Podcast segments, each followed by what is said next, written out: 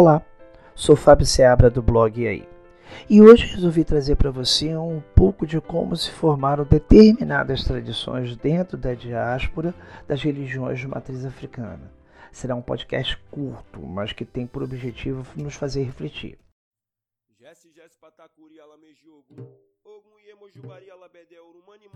Vou começar por uma que, pelo que me parece, através de algumas pesquisas e relatos que eu vi, se espalhou pelo Brasil inteiro e foi parar até em Leifé, lá no berço da cultura uribana na Nigéria, que diz o seguinte.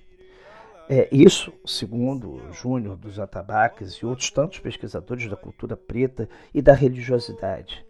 Bom, a postagem do Júnior diz o seguinte: E assim nasceu a famosa feijoada de Ogum. Para falar da feijoada de Ogum, temos que voltar às primeiras décadas do século passado, época do babalorixá Procópio Xavier de Souza, o grande pai Procópio de Ogunjá.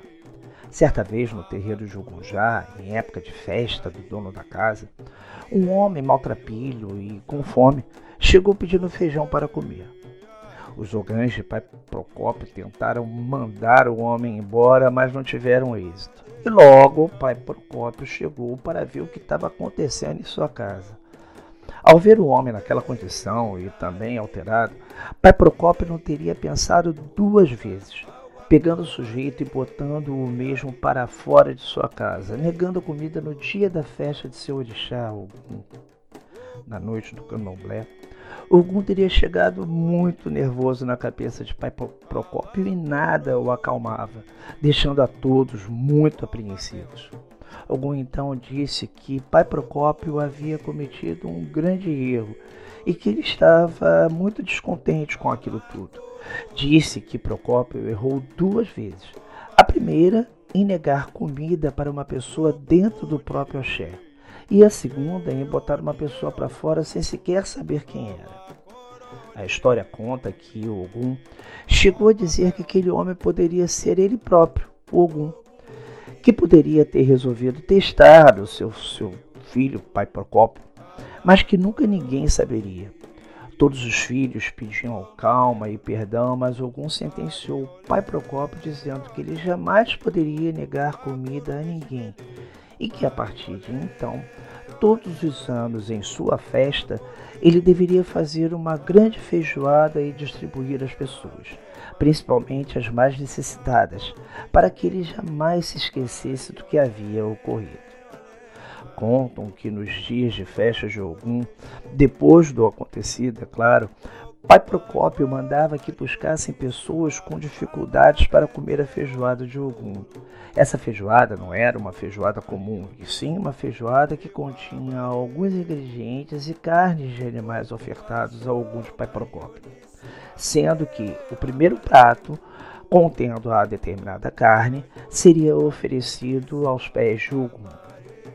Com o passar dos anos e com a notoriedade de Pai Procópio, muitas pessoas e também muitos zeladores, pais de santos, mães de santos, passaram a fazer a feijoada nas festas de Ogum, sendo que hoje é realizado em muitos terreiros do candomblé a feijoada de Ogum de Pai Procópio.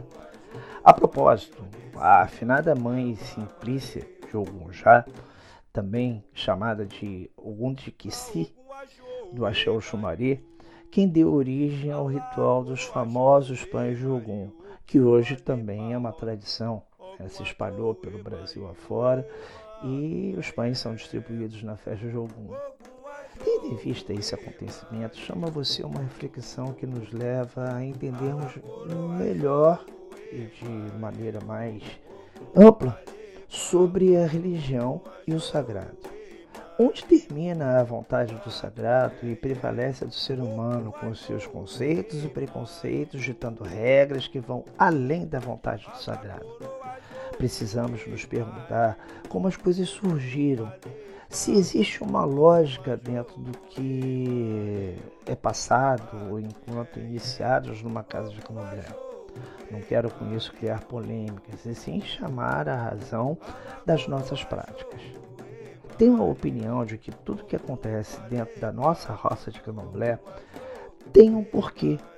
E para sermos plenos em nossas crenças, precisamos decodificar essas informações e nos preocuparmos com a lógica, a fim de exaltarmos o que realmente é válido e deixarmos de lado os fatores que não acrescentam, pelo contrário, restringem a nossa plenitude na fé aos orixás. Precisamos parar de apontarmos os dedos, de criticarmos, nos libertarmos dessa vaidade, sermos ouvintes racionais entendemos o meio no qual vivemos, onde a sociedade mudou, conceitos mudaram, as necessidades são outras.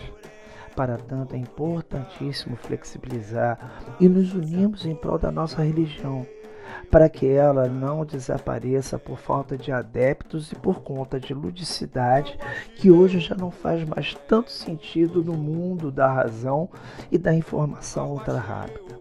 Bom, Chego ao fim do meu apelo e a minha mensagem final é a seguinte: sejamos para as nossas casas de santo aquilo que contribui para o crescimento lógico, moral, atual e compatível com a contemporaneidade.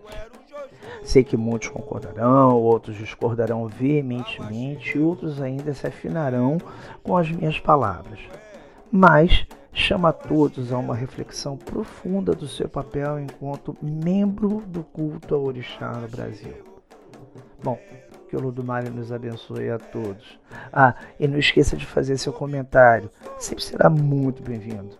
Será mais uma contribuição para o nosso conhecimento. Até a próxima!